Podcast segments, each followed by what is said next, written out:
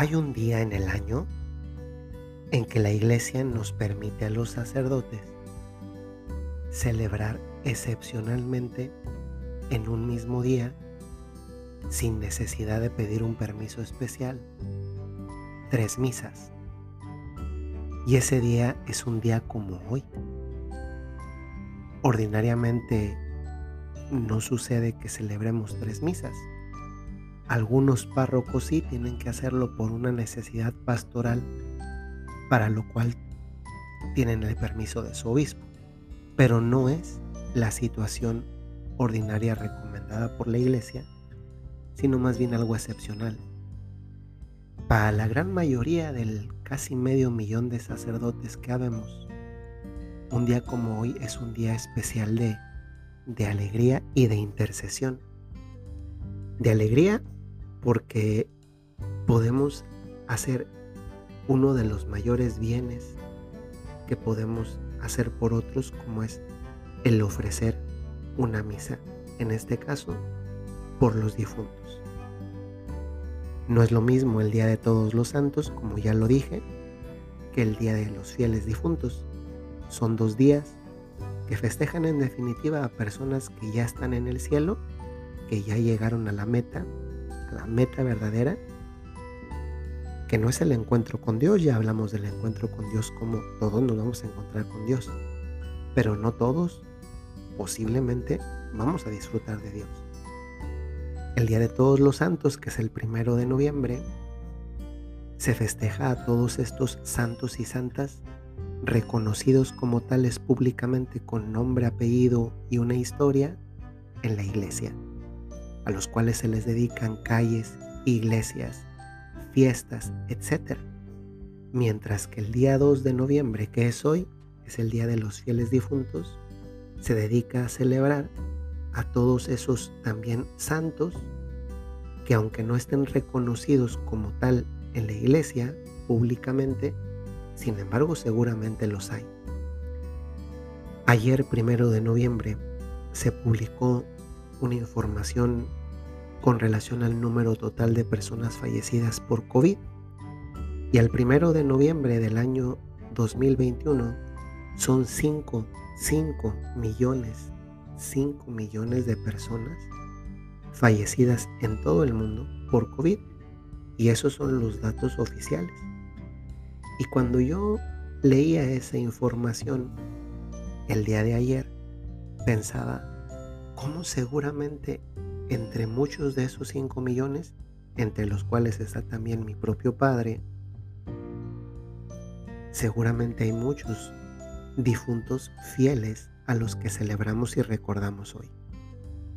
Hoy yo puedo decir que comparto con muchos de ustedes que tienen la experiencia de haber perdido un ser querido, a sus padres, a sus cónyuges, hijos, cuñados, primos, amistades.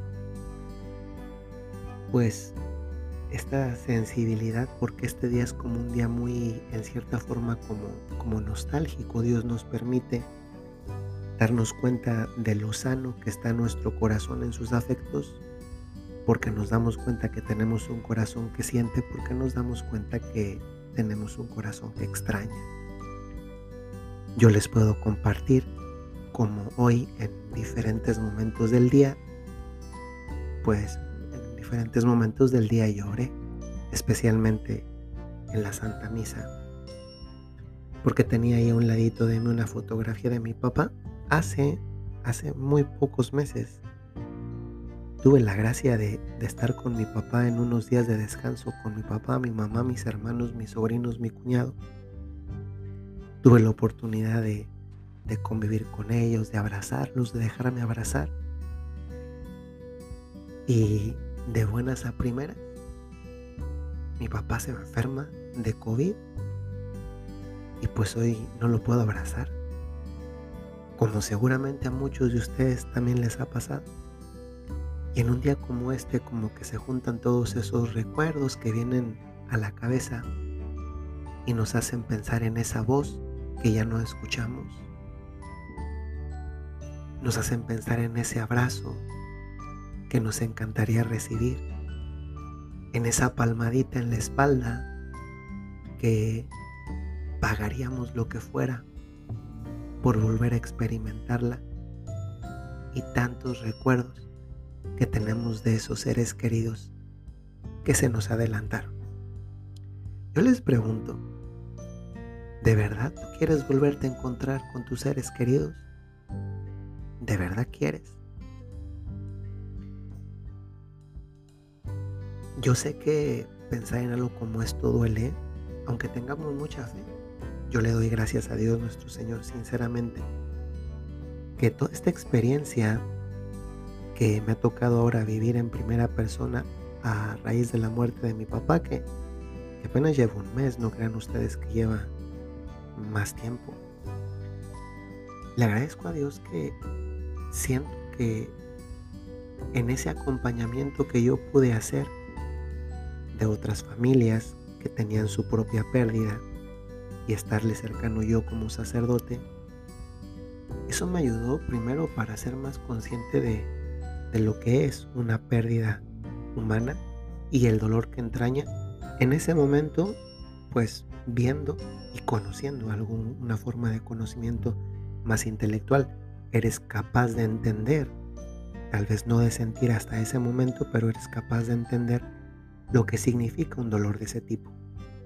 Y ahora con esta experiencia vivida en primera persona, en cuanto a dolor derivado de la muerte de un ser querido, ya no solamente entiendes, sino que eres capaz de, sentir, porque eh, la muerte ha tocado una, una fibra muy cercana, que es la del el vínculo sanguíneo con un ser especialmente tan querido como lo sigue siendo en la mayoría de muchas familias, como es la muerte de un papá o de una mamá.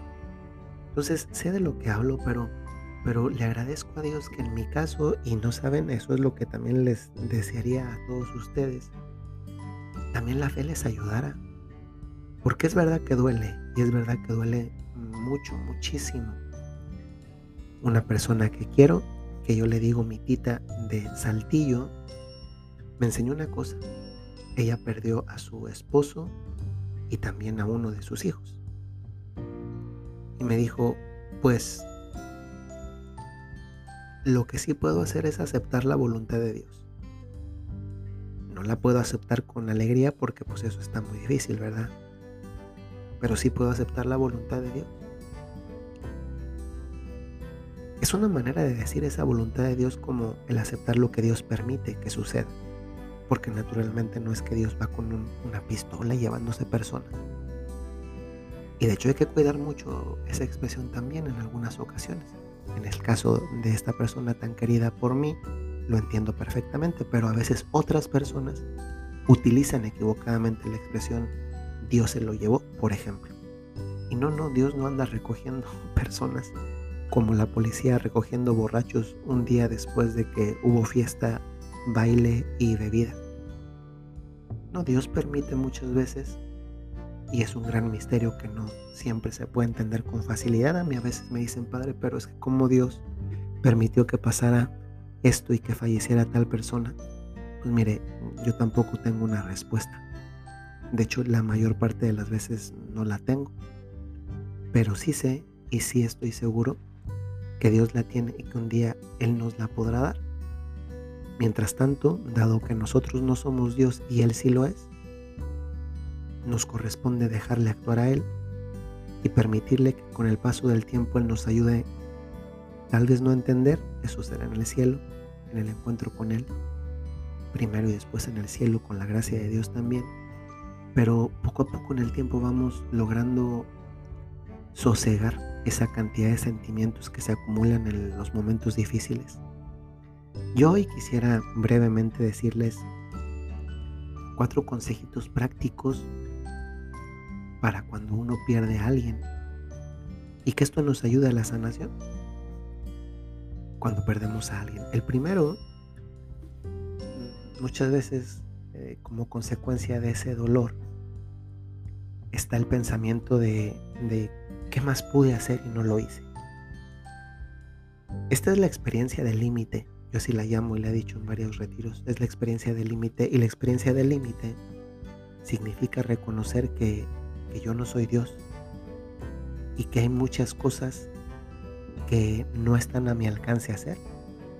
En muchos casos, ni siquiera están al alcance de los médicos que en principio son los que podrían hacer un poco más. Pero si muchas veces no están al alcance de los médicos, como que me hace pensar que sí puede estar a mi alcance. Ese es el primero, la experiencia del límite también en ese tipo de casos. El segundo, que va muy de la mano de este, es decirle claramente con nuestra inteligencia al corazón que no podemos cambiar las cosas. A veces vivimos en, ese, en esa primera etapa del duelo que es la negación, en la que estamos, no sé, incluso a veces ilógicamente convencidos de que podemos revertir las cosas y no. Lo único que en esta tierra no tiene solución, en esta tierra, pues es la muerte. Quien se muere, ya se muere, ¿eh? digo, salvo que, que Jesús le resucitase, como en algunos milagros del, del Nuevo Testamento, pero pues eh, Jesús ya no, ya no suele hacer ese tipo de, de milagros. Los podría hacer si Él quiere y los podrá hacer cuando quiera, pero de momento no parece que los haga. No podemos cambiar las cosas, una muerte no se puede revertir. Pero sabes que sí podemos cambiar, sí podemos cambiar el modo como vivimos una muerte. En este sentido, el tercer punto es yo creo que el principal homenaje que se le puede hacer a un ser querido cuya muerte nos duele es el homenaje de vivir lo que nos enseñó. El peor, la peor manera de darle gracias a un ser querido que se nos adelanta al encuentro de Dios es no imitar lo bueno que sabemos que hizo, que en principio también aprendimos no porque nos lo dijo de palabras, sino porque nos lo enseñó con obras y no y no saber imitar esa herencia tan, tan bella como lo es lo que enseñó y que además es bueno, si una persona enseña algo que, que es malo, pues mejor se le disculpa y se reza más por ella, pero cuando es algo bueno, el mejor homenaje que le podemos dar es, es imitar y perpetuar aquello bueno que la persona hizo. El siguiente consejo sería Piensen ustedes, si tú fueras la persona que murieses, ¿estarías contento o contenta? Y en ese sentido, ¿tú estarías en paz si vieras a quien se queda llorando porque tú te fuiste? Posiblemente no. Y miren, yo aplico esto especialmente a un ámbito que quizá quienes son papás o mamás me van a entender mejor y más prontamente. Les aseguro que para quienes son papás, mamás, algo de lo que más desean para su familia es que sus hijos estén unidos. Si yo les dijera, a ver, pueden elegir entre que sus hijos tengan una casa, una carrera o permanezcan siempre unidos una casa y una carrera también son cosas muy buenas. Pero si tienes que poner una jerarquía, ojalá que la tengas también clara tú. Seguramente que elegirías que mis hijos estén siempre unidos. Yo creo que no hay peor manera de vivir en una familia que ha perdido un ser querido que vivir separada, dividida. Yo honestamente le doy gracias a Dios nuestro Señor de pues de mis hermanos. Ahora que falleció mi papá y lo digo pues porque es verdad. O sea, la voluntad de mi papá era, mi papá tenía dos casas. Perdón que les cuente algo de lo mío, pero es, creo que ayuda a veces también compartir este tipo de cosas. Mi papá tenía dos casas. Y una estaba a nombre de mi mamá y es donde ella vive. Y la otra estaba a su nombre y, ahí no vivía él, ni mis hermanos, ni mi, ni mi mamá. Y mi papá en vida nos dijo alguna ocasión, tampoco es que lo dijera tanto, pero alguna ocasión expresó su voluntad de que esa casa donde no vivía y que además está enfrente de donde vive mi mamá, se le quedase a mi hermano. Pues, oye, si yo sé que es, mi papá quería eso, o sea, como que, como que quién soy yo para decir, ah, no, yo quiero esa casa para mí. Y es, mi papá no murió con testamento, ¿eh? Lo cual también incluso esto puede ser también un consejo para todos nosotros, ¿eh? No hay que morirse sin dejar testamento. En el caso de mi papá, bendito sea Dios que, bueno, dejó los hijos que dejó porque así nos formó y no hay ningún problema. Los tres ayudándole a mi mamá para los papeles, para ayudarle con la, para que obtenga la pensión de mi papá que, que había sido maestro, llevándola, trayéndola, etcétera. Híjole, yo he conocido casos en la que hijos han demandado a su mamá porque el papá le dejó todo a la, a la esposa y después los hijos demandan a la mamá. Conocí un caso particular en una ciudad de México que no es donde yo trabajaba, lo subrayo, no es donde yo trabajaba, donde el señor le dejó a su esposa todos sus bienes, era un señor de, mucho dinero y propiedades, y la esposa ya tenía 84, 85 años, entonces también era una persona mayor. Pero como todo se lo dejó a su esposa, los hijos se molestaron. Y los hijos demandaron a su mamá para quitarle los bienes. Es que yo decía, cuando me enteré de eso, yo decía, Dios mío, ¿no se dan cuenta que su mamá tiene 84 años? A ver, sean muy optimistas, denle 20 años de vida, 25 años si quieren. Un día se les va a ir no pueden dejar a su mamá ni siquiera vivir en paz el poco tiempo de vida que por ley natural seguramente tiene, pues bueno, yo le doy gracias a Dios de que mi papá nos dejó ese legado que es la unidad entre nosotros y que nos seguimos queriendo y apoyando. Seguramente tenemos muchas cosas en que mejorar, como todo mundo, pero en este caso eso yo se lo agradezco como don y yo pienso en unos papás ¿Tú de verdad querrías que tus hijos se queden peleados y divididos? ¿Es lo que más te gustaría? Bueno, si no te gustaría a ti, porque tú sí vives dividido con tus hermanos. Es que, pues digo, como explicamos en estos días pasados, benditos ideas que un papá o una mamá que está en el cielo ya no pueden sufrir. Si, no, si, si sufrieran, pues el cielo entonces no sería perfecto. Y entonces, ¿quién quiere ir al cielo si también se sigue sufriendo allá? Afortunadamente, este tipo de cosas ya son irrelevantes para ellos, o seguramente por gracia de Dios ni se enteran de eso. E incluso enterándose, puede ser no sé qué procesos hayan en, en el cielo, para lo cual eso ya no les afecte. Pero nosotros que estamos aquí todavía, que somos todavía muy terrenos, sí nos afecta ¿De verdad querríamos vivir división? Pues otra cosa a considerar. Otra lección para los que nos quedamos y perdemos a alguien. Yo no sé si ustedes recuerdan la, la oración de la sal, que dice, en este valle de lágrimas. Saben, muchas veces nosotros trasladamos nuestros sentimientos a los seres queridos que se nos han adelantado. Y entonces nosotros sufrimos porque suponemos que ellos están sintiendo lo que nosotros. Si un familiar nuestro ya está en el cielo, cosa que deseamos, ni sueñes que sufre. Porque como dije, si sufre, entonces eso no es el cielo. Podría ser que un familiar nuestro sufriera, pero porque está en el purgatorio. Y entonces para eso ya lo vimos en los días pasados, lo, lo mejor que puedo hacer por él dado que además no sé dónde está, con certeza absoluta, pues es ofrecer indulgencia, misas, etc.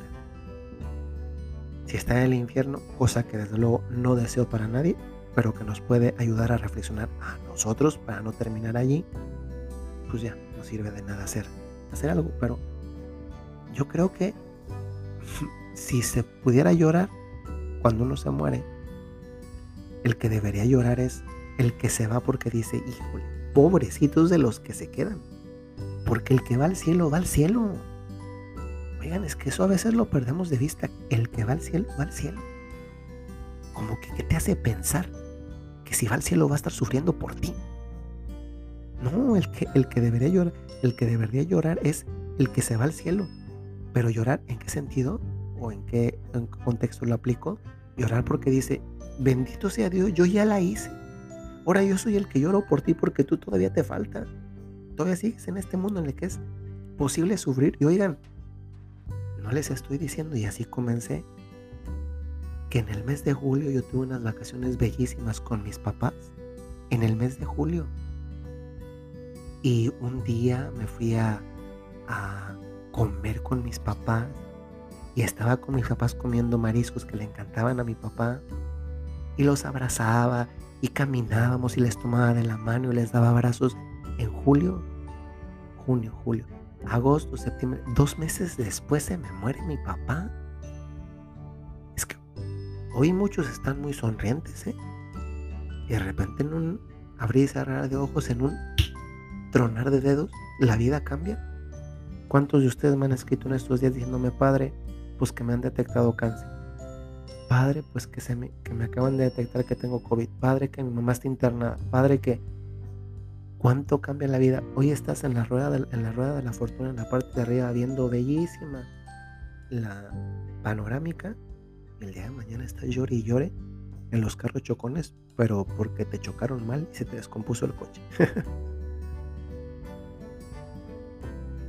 Realmente no pongamos sentimientos que no tienen los difuntos.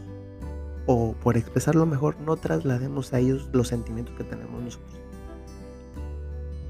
Y finalmente, les hago una pregunta en este tema de, nosotros en relación con los que se van. Finalmente, pregunta, ¿quieres volver a verle? Yo les dije cuando comenzamos que tuvieran con ustedes cerquita una foto de tu papá o de tu mamá o de ese ser querido que te adelantó, el esposo, el hijo, el hermano o un objeto de esa persona. ¿Quieres volver a verle? Hay alguno dirá, bueno, padre, mi suegra. le deseo que esté en el cielo, pero así que usted diga, uy, cuántas ganas tengo de verla. ¿De verdad quieres ver a ese ser querido? Y, por cierto, hay muchas experiencias bonitas de suegras y nueras o suegros y yernos. Bellísimas, yo conozco muchas. A veces es más un chiste y un cliché que una verdad. Eso. Pero independientemente de la persona que sea, ¿quieres volver a ver ese ser querido? Pues yo te pregunto, ¿cómo está tu vida? ¿Con qué hechos manifiestas que de verdad quieres ver ese ser querido? Porque suponiendo que tu ser querido está en el cielo, ¿cómo vas a poder volver a ver a alguien a donde tú no vas a ir. Tú no puedes ver a alguien en Nueva York si tú vas a Beijing. Tú no puedes ver a alguien en Roma si vas a Buenos Aires. Tú no puedes ver a alguien en Madrid si estás en Caracas.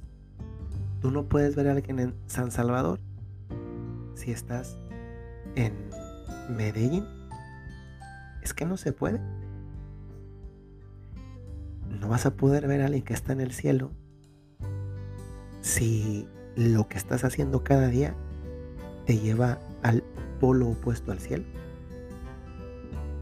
¿Quieres volver a verle? Pues que se note con tus obras. Y puede ser que para muchos de los que están escuchando esto, las obras consisten en reconciliarse con sus hermanos. Otra línea de reflexión es las típicas tentaciones que luego se nos presentan a nosotros mismos. En las direcciones espirituales que yo di, una cosa que encontré muchas veces es el miedo que hay a, morirse, no porque, eh, no, no, no a morirse, perdón. De hecho, muchas personas decían, yo, padre, yo miedo a morirme no tengo. Mi miedo es así me salvo. Y yo muchas veces le decía a estas personas, que no puede haber un miedo a salvarse, a la salvación. Cuando he tenido una, una vida de amistad con Jesús, es que el demonio es muy astuto. A las personas que van avanzadas en la virtud, el demonio no les pone tentaciones fuertes, porque sabe que las son capaces de rechazarlas porque van aventajadas en el camino de la virtud. Pero a las personas están así, le pone pequeñas tentaciones como la tentación de la desesperanza, la desilusión y la del miedo. Y así uno se paraliza. Y entonces lo que sucede es que comienza a desconfiar de Dios. Oye, si tú has sido amigo de Dios, amiga de Dios, durante la mayor parte de tu vida, ¿qué te hace pensar que no vas a ser un buen amigo de Dios también al final de tu vida? Rechaza esas tentaciones. Y finalmente, esta es la parte que podemos ir al culmen de estas meditaciones, que es la resurrección. Es un dogma de fe y además lo decimos en el credo. Espero la resurrección de los muertos y la vida del mundo futuro. Amén. Yo comencé en la introducción preguntándoles, ¿le crees a Dios? Nos hemos valido de, uno, de un salmo bellísimo. Enséñanos, Señor, a calcular nuestros años para obtener un corazón sensato. Y esto ha inspirado todas las meditaciones. Pero en la primera introducción, bueno, nada más hubo una introducción, perdón. En la introducción, yo les pregunté, ¿le creen a Dios? Yo se los vuelvo a preguntar, ¿le creen a Dios? Porque duele la muerte de un ser querido. Claro que muere, que duele da un poco de miedo, sobre todo porque la desconocemos también nuestra propia muerte. Pero, ¿le creo a Dios? Porque es que si le creo a Dios, la historia no termina con, con esta separación del alma y el cuerpo, de lo que antes estaba unido, que se separa y el cuerpo se queda y el alma va a su juicio particular. Hablamos de un juicio particular y también introduje el tema del juicio universal. ¿Estamos esperando la segunda venida de Jesús? Estamos esperando que Jesús venga otra vez. Y en esta venida de Jesús, como dice el credo, que vendrá para juzgar a vivos y muertos, hay un juicio particular que es el inmediato cuando nos morimos, pero cuando Jesús venga otra vez, sea el juicio universal. El juicio universal por el, tras el cual lo que estaba unido, lo que estaba, perdón, dividido, el alma y el cuerpo, volver a estar juntos y esa es la resurrección. Hay una reunificación del alma con el cuerpo por el cual hay un cuerpo glorioso. Eso ya sucede en dos personas, en Jesús y en la Santísima Virgen María. ¿Dónde está el cuerpo de María? ¿Dónde está el cuerpo de Jesús? ¿El cuerpo humano mortal de huesos de restos óseos? Están resucitados, es decir, San Pablo nos dice, si Jesús no ha resucitado, nuestra fe es vana. Si lo cambiamos, podemos decir, dado que Jesús está resucitado, está vivo, no creemos en un Dios muerto, entonces nuestra fe no es vana. Y eso nos debería dar mucha alegría, porque un día vamos a resucitar. Bueno, en nuestro caso todavía no nos morimos y ya estamos pensando en la resurrección. Bendito sea Dios, es una noticia bellísima. Y en el caso de nuestros seres queridos que ya han fallecido, un día van a resucitar. Los que están condenados, para que ya no solamente su alma esté condenada, sino también su cuerpo esté condenado. Pero para los que estén salvados, para que estén salvados en cuerpo y alma. Y esto es algo aspiracional para nosotros. Porque ¿dónde quieres estar tú? Pero dado que esto no solamente es un deseo, un capricho, ¿a dónde están llevando tus hechos, tus obras de cada día? Afortunadamente en esta tierra, mientras sigamos caminando y peregrinando por aquí, tenemos más oportunidades. Dios nos da más oportunidades. Por eso, no dejemos de valorar el sacramento de la confesión es un sacramento a través del cual Jesús nos da una nueva oportunidad. Les agradezco mucho que nos hayamos acompañado y perdón si se les hicieron muy pesadas las meditaciones. Yo le eché ganas. Y pues bueno, mañana me voy a tomar un descanso, mañana no habrá las meditaciones habituales porque para todas aquellas personas que, que no conocían este podcast, los grupos de Telegram y WhatsApp, pues bueno, casi todos los días, independientemente de esta octava, que fue una situación especial, hay audios de reflexión. Esto fue una situación especial de la octava. Pasado mañana reiniciamos con los podcasts habituales. Gracias, le pido al Señor que les haya iluminado, bendecido y también doy gracias de poder haber contribuido en esta comprensión también catequética de lo que es la vida, de lo que es la muerte, de lo que son los novísimos, cielo, infierno y purgatorio. Soy el Padre Jorge Enrique Mújica y les mando un saludo muy cordial. Hasta luego.